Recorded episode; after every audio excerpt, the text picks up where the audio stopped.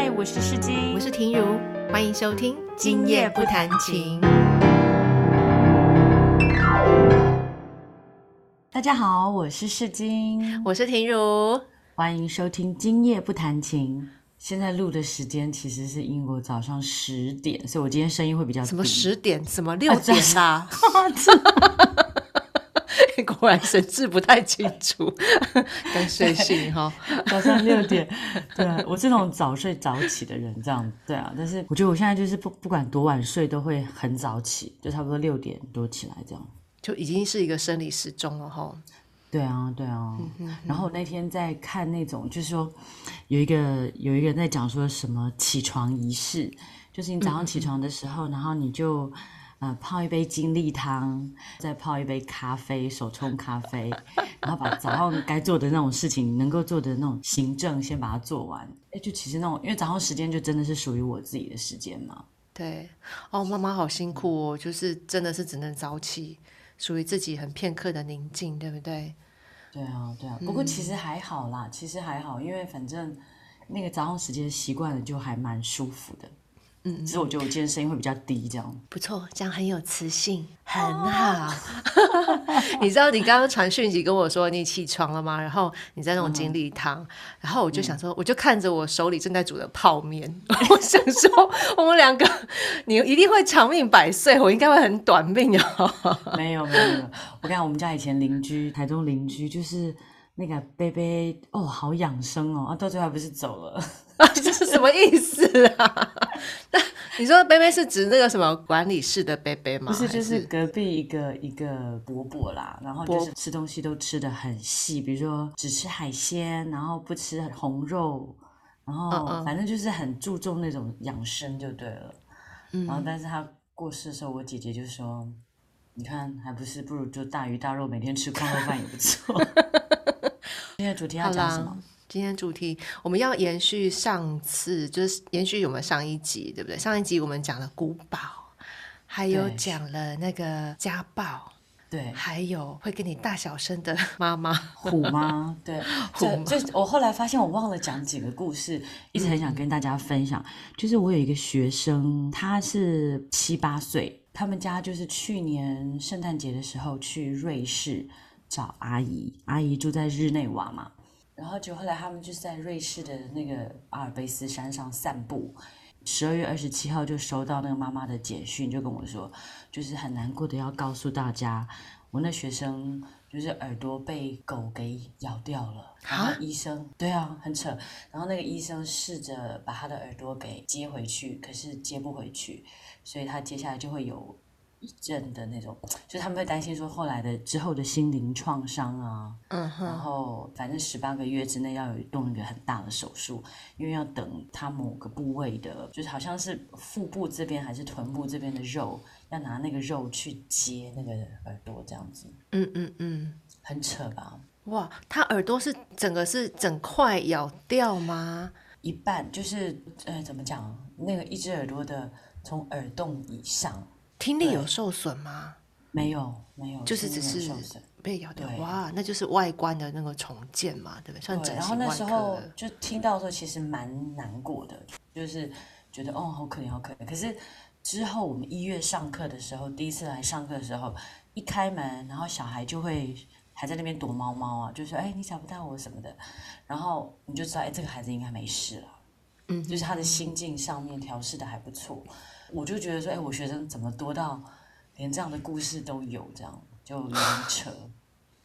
哎，对啊，因为我自己养狗啊，我会比较好奇，说狗狗有怎么样吗？因为在国外好像如果有伤人的话，都会被安乐。对对，所以其实那个状况是怎么样？他们就是他那是德国的猎犬，但是不是德国狼犬的那一种，就是猎犬。主人有两只狗嘛？那个是他们认识的人还是邻居？不是，就是路人，就是比如说他们在山上的咖啡厅坐着，然后我学生家长他们去买咖啡嘛。可是小孩本身就是比较皮啦，哦，所以妈妈的形容是怎么样？就是说他去买咖啡，后来他先生就是跟着孩子在一起，然后就看到有两只，一个人带两只狗，所以我们他们那一家很爱狗嘛。所以那个小男生就去摸摸狗啊，可是那个狗主人手上就有饼干，所以先喂一只，就是另外一只攻击他的那一只，可能就是我觉得狗有碰到这种抢食物，或者是他觉得他的食物被抢的时候，就脾气就会暴躁嘛。所以他们他就说，他买咖啡买到一半就听到，就是听到那个他先生突然间大叫这样子，然后就看到我那个学生耳朵就是捂住，然后就是血这样，然后所以马上就是直升机来啊，就送日内瓦的医院这样。哇塞！其实就是会很担心的是这个孩子的心灵创伤啊，然后什么什么之类的，所以家里面都处得很好，就是他们就赶快去带，事后的三四个月其实都有带孩子去跟心理医生聊。然后这个孩子其实处理的很好，就是还是很皮。什么叫处理的很好？还是很皮？他真，我听我皮，因为声音看不到你的表情，但是我看得到你的表情。你的那个皮是，我觉得是真的很皮，你才会有那个表情。对，因为他就是我们有其他认识，因为有时候你去参加那种铃木的工作坊，那种夏令学校，或者是或者是复活节的那种课，你就是会。他会爬来爬来爬去，跑来跑去这样子。嗯嗯嗯。你也不晓得他会不会，他是不是做了某些东西让狗不舒服。嗯嗯嗯。对，然后所以有人就说，其实也是这个孩子的，是别人不会去碰到，可是他就是会去会去弄到。可他会，比如说老师，我们在上 workshop 的时候啊，那时候四月的时候，我们复活节在苏格兰有一个工作坊，所以就我有同事就教他，就是教到他的课这样，然后就说，哎，小朋友来仔细听。然后就话我那个学生就会开玩笑说：“我听不到，因为我没有耳朵。”然后对不起，不应该笑，可是很可爱哎。他会，他会，他会用这种东西去自嘲，所以他们家那个时候也是一月多的时候，就是回家了嘛。有那种人家来打扫，然后打扫的他也是跟打扫阿姨，就是我现在听不到，我没有耳朵，然后那打扫阿姨就吓死了，就是妈妈妈妈忘了跟跟那个，好，所以我跟你说，这孩子应该没问题，这样，就天性很乐观。对哦，这样孩子不错不错。对啊，我觉得他应该会。我们通常讲就英文讲说走很远就对了，他可以走得很远。这个孩子很有韧性。嗯嗯嗯嗯，真的。对啊，对啊。希望他可以耳朵可以好好的复原外观。男生嘛，对不对？你说。对男生，可是他现在就是他会，他头发会留很长，然后有一段时间他耳朵要复原，因为伤口的问题就要抹那个橄榄油，那种维他命 C 还是什么的，复原的比较快。然后头发就会黏黏的，就看起来就是就是这样子一条一条，然后有点脏脏的这样，对啊。嗯哼哼，嗯，还好。我本来想说，如果是女生，就真的外观上真的会很啊，会很担心。对，男生可能好一点呐。对啊，可是我觉得就是那种，你就会看到每一个家庭啊，就是看起来有时候，比如说像他们家是非常的。富裕，嗯，可是每一个家庭都会有每个家庭的问题，嗯嗯嗯，对啊，像我上次讲的那个古堡的，也是感觉很好啊，可是就是小孩子会有那方面，你就感觉心理上面应该是有一些需要去补偿的，嗯嗯嗯。然后我还有一个，我最早最早两千零七年的第一个铃木的学生是一对美国家庭。嗯嗯，然后他们就是爸爸外派嘛，爸爸是律师，就外派到投资银行。那他们就是来上课，然后那小孩一个那时候是一个五岁，一个四岁，很喜欢，很漂亮。然后妈妈每年圣诞节都会照寄全家的照片，你知道？我不知道你有没有收过每个人的那种圣诞卡。你有寄过给我啊？我还贴在我的冰箱上呢。对，我学生都会问我说：“这个是谁？”我就会说：“那是我住在英国的好朋友。”对，我就跟他们学的吧，就是会放那种家庭照啊，然后，然后有点圣诞气氛。嗯，很棒。我每年都会刷，就会看到这个孩子的长大。然后那时候那个老大就是会，我这样回想起来，他算是有几个比较难教的孩子。嗯，然后，然后后来他们就是大概在英国住了五年，小孩子大概中学的时候，他们就回美国。大概差不多三四年前，那个小孩十六岁、十五岁两个哦，都被诊断出来是有过动，就是 ADHD。嗯嗯嗯。所以就是我还蛮惊讶，因为我觉得老大是，可是老二那时候还蛮乖的。所以他们就是到青少年的时候就开始注意力不集中啊，没有办法专注，然后会觉得。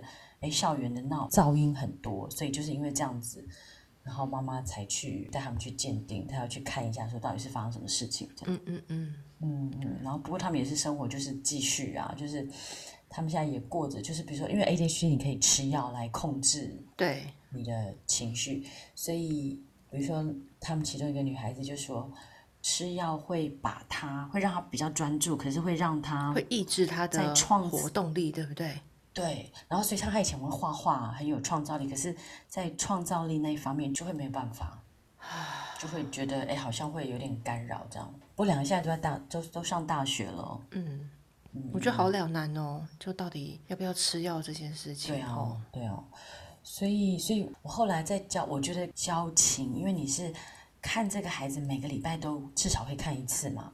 嗯嗯，然后又是这么的单独的接触，所以我一直在讲说，其实教钢琴你可以看得出来，这个孩子是不是有某一些特殊教育的需求，或者是说他有没有突然之间发生什么事情，然后心情不开心那种的。有，我昨天就刚好一个学生就很明显的整个就是很低潮。那我就也没有问他什么，只说哎你怎么啦？然后还没有说到最后有啦，快下课他就告诉我他失恋了这样子。哦就其实就是会有很多这种还蛮明显的对情绪，因为他就是跟你一对一在一个小空间里面，嗯，对，所以对啊，那个东西就是网络上上课会比较难去感觉得出来的，嗯，这倒是。所以其实其实我觉得当钢琴老师。你其实有一部分很像是就是一个治疗师，嗯嗯嗯，对，没错，跟这个家庭互动。因为像我们我现在的话，其实是会带小孩来，家长会带小孩进来，嗯嗯，所以你大概都看得出来。可是我觉得我们学生都还其实还蛮好的，嗯嗯嗯，对，我觉得我们钢琴老师的角色还蛮特别，就是就像你说，我们是一对一嘛，在单独一个空间，所以其实会蛮明显。感受到学生的情绪，开心还是不开心？我还记得我小时候啊，因为我都有很多家教姐姐陪我练琴，因为我妈没有时间陪我，因为我在我放学以后的时间就是我妈妈开始工作的时间。因为之前有提过她是钢琴老师嘛，所以我不管在写功课还是什么，在比较小没有办法自己自主的时候，她都会请家教姐姐陪我，就连练琴，因为我不愿意练琴，她也有找家教姐姐陪我练琴。对，所以我就会跟一些像大姐姐那样子的角色。会跟他们聊天，然后或是讲一些，因为我又是独生女，没有兄弟姐妹，所以就会跟他们讲很多我在学校遇到什么事情啊，认识谁。所以那个时候在一直在成长阶段，甚至到青春期，我都觉得那样子的一个家教姐姐对我来说的角色很重要，就她可以弥补一种。跟妈妈之间可能没办法聊的话题，比如说喜欢什么男生啊，然后或者是什么同学之间的问题。就我跟我妈妈也是很好，我们什么都聊，但是还是会有部分就是会不敢跟妈妈说的，这时候就会跟大姐姐说。所以我就一直自诩我自己，希望我也可以成为我以前曾经很喜欢的那个大姐姐的角色。所以稍微到比较大的孩子可以。就五六年级以上啊，然后我就会比较跟他们讲一点我自己的心里话，然后让他们知道说，哎，我是一个除了父母亲以外可以信任的长辈。如果你有什么问题或是什么状况，你可以告诉我，没有关系。就是我希望用这样的故事来跟他们，就跟他们分享这样子。所以当我遇到有些学生，他们愿意跟我分享一些事情，却是不愿意跟父母亲说的时候。那我觉得心里面会很感动，就是他会愿意放下心房告诉我这些事。那当然我会很努力的，不是很努力，是一定会保守 秘密，因为这是跟孩子之间的约定。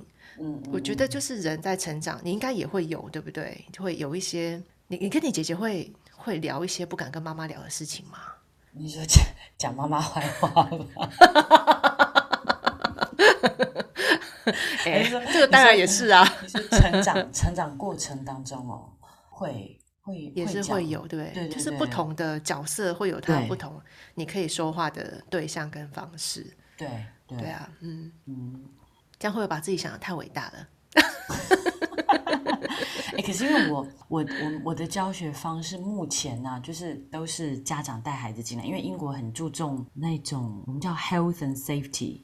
就小孩的，万一如果是怕你把突然之间被关在那个环境，老师做了些什么事情，对他怎么样？哦，对对对，所以我们都要有一个叫做 DBS，哎，我忘记什么，以前叫做 CRB，叫做就是你的犯罪记录的那个那个 check，所以你每几年每三年就要更新一次。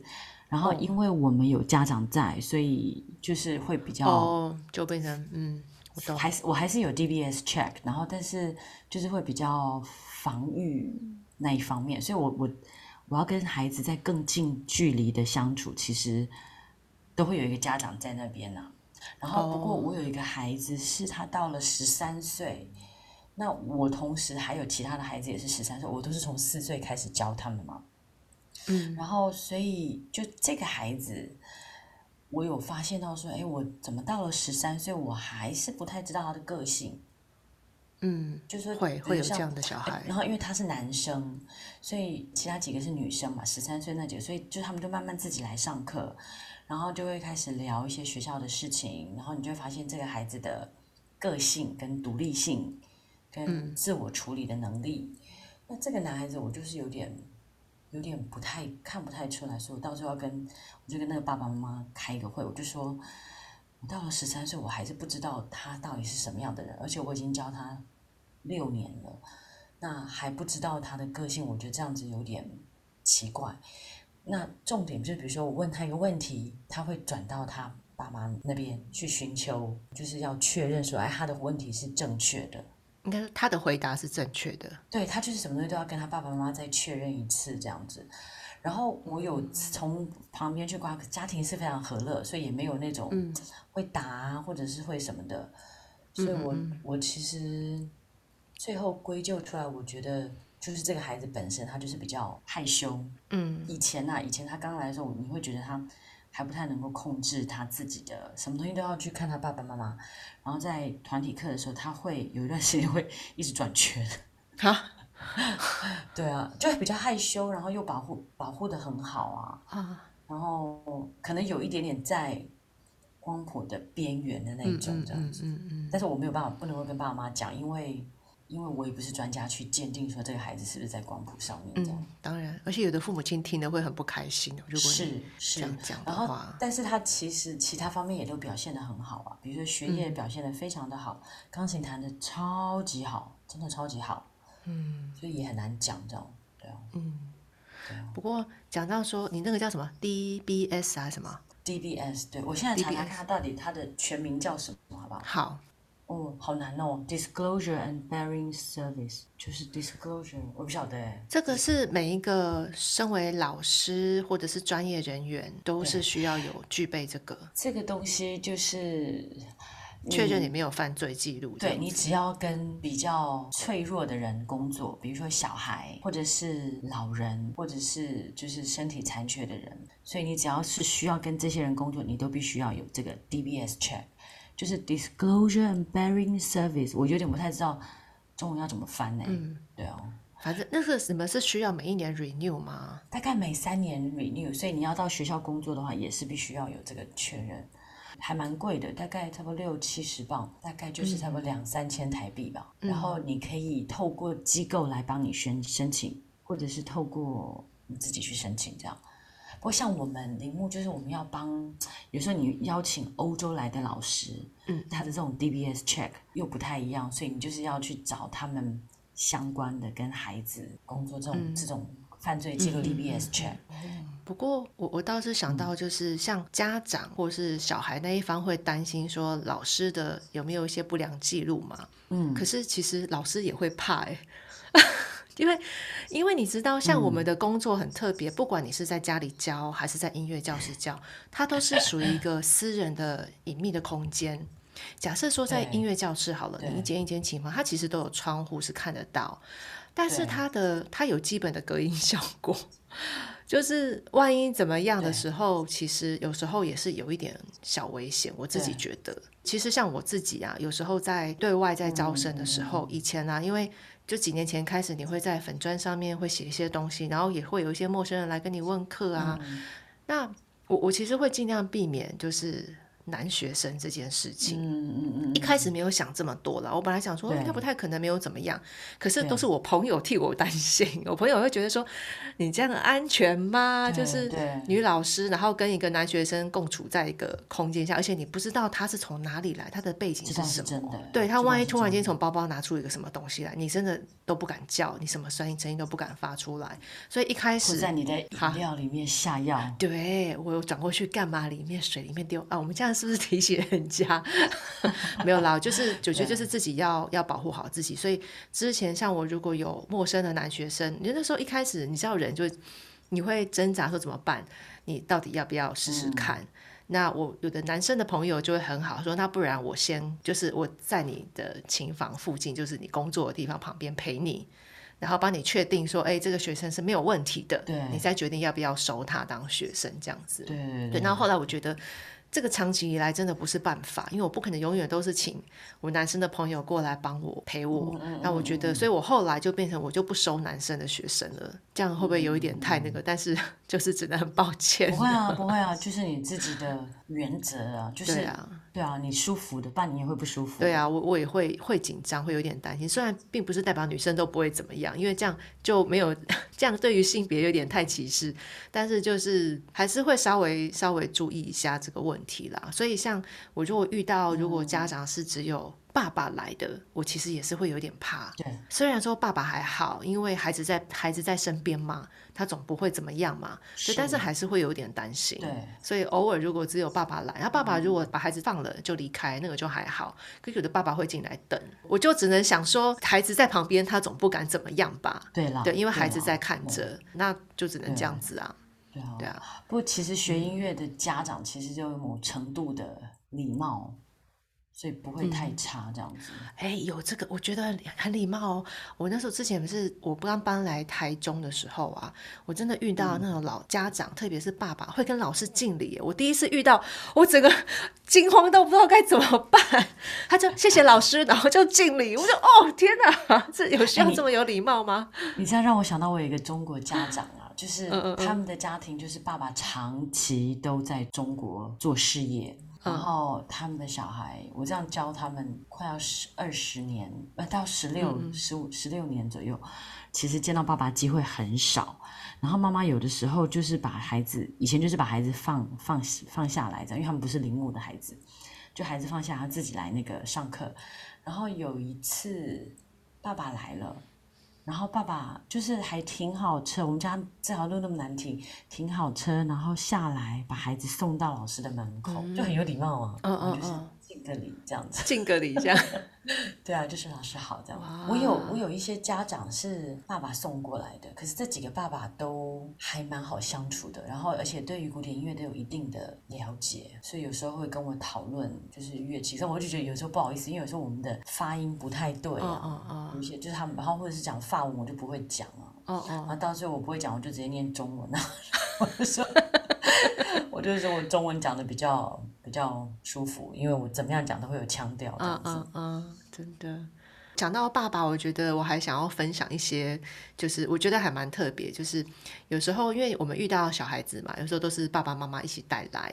对。然后有时候你会遇到，哎，奇怪，为什么只有爸爸带？然后那因为我自己是单亲家庭，所以我对这个就会有一点敏感，觉得说，哎。这个是单亲吗？还是什么样的状况？然后所以遇到那样的小孩子，我就会特别小心，因为一开始你不好意思问说，哎，为什么都是爸爸带啊妈妈嘞？然后因为妈妈有可能是有可能是分开，或者是怎么样过世，或者是什么都有可能嘛，所以就会要小心面对小孩子的心理状态。然后慢慢开始接触了，就是慢慢随着时间，我就会稍微问一下，才知道哦，原来譬如说他们的工作性质是可能夫妻一起开店，那可能是爸爸。比较因为要跑外面嘛，接送孩子，所以就变成是爸爸主要是带着孩子接送，然后妈妈就会在家里顾店，所以就比较不会看到妈妈哦，或者是那种父母亲真的是有离异的状况，因为有时候会哎，为什么是爸爸？有的时候是妈妈，也是在不好意思问，因为我我真的其实不太敢，不也不太好意思去问人家家里在做什么，然后你们是什么状况？那可能很偶尔的状况下听到说，哎。什么去爸爸家，去妈妈家，然后我才猜说，哎，该不会是两边吧？然后后来才知道是这种，就是可能是有一点对在分居的状态，这样对啊。所以那个时候我我就又又很很鸡婆的，如果已经确定了这个事情，然后妈妈也主动告诉我以后，然后我有时候我就会趁着就是只有我们自己的状况，就是说父母亲没有来，没有陪伴，只有我们的时候。然后我就会跟他分享说，哎，我也是从小就是怎么样啊，就是也是父母亲没有在一起呀，所以就就是给他鼓励说，有有人也跟他一样，然后叫他希望他不要有一些不好的一些想法或自卑啊，或者是埋怨啊，或什么。我说大人的世界怎么样怎么样，就会跟他讲这些。对啊，然后还有遇过那种，就也都是爸爸带来的。对。然后后来也是才知道说，哦，原来是夫妻，就是可能是呃，算是妈妈。妈妈可能收入比较高，所以就是妈妈在外面工作，为了孩子，所以爸爸就把工作辞掉，就是负责孩子的教育跟煮饭呐这些。那我觉得，哎，这样的家庭很少见，但是我觉得很很还蛮了不起的耶。对，我觉得还蛮尊敬。我也有类似这样的。对，而且他们孩子教的超级好的，然后学生超级有礼貌。他们，你知道他们很特别，是他们都会在放学以后，爸爸就会在他家里先准备好便当。带他们去我家附近的公园去玩耍、吃便当，然后呢，就时间到了，就带着孩子来我这边上课。就是我觉得，我觉得好难得哦，就是会做便当这件事情，然后对，然后还去公园这样子玩耍，就是让他们也有很多的活动。对啊，听起来很厉害，我觉得很棒。对啊。对啊，所以我们今天就跟大家分享一下，再继续分享一下学生的故事。其实学生的故事真的好多，然后其实就是反映在就是现代人的生活。对啊，然后你就会发现到，哎，其实有一些家庭不是有一些，就是其实每一个人，有时候你家庭碰到一些困难，像我刚刚讲的那种小孩子受伤啊，然后你还是要继续往前走，然后那个就是人生嘛。对啊，对啊，就每一个家都有他自己的模样。但是就对，然后都有他的故事。嗯，我觉得自己要，就是你遇到了，你真的就是只能好好的，就是要怎么讲？哎，你说往前走，keep calm and carry on。这句怎么这么好用啊？从第二集用到现在，真的啊，就因为很多时候家庭的因素，那真的不是我们愿意的，有时候那是上一代的问题。对啊，所以我们我们只能努力的，还是把自己活成该有的样子。对啊，然后 keep calm and carry on。所以这题它下标叫 keep calm and carry on part two。呃，没有，是实 keep calm and carry on 的实用篇。好了，那我们今天的节目就到这边为止，谢谢大家的收听，谢谢大家，然后也希望大家能够多帮我们分享我们的节目。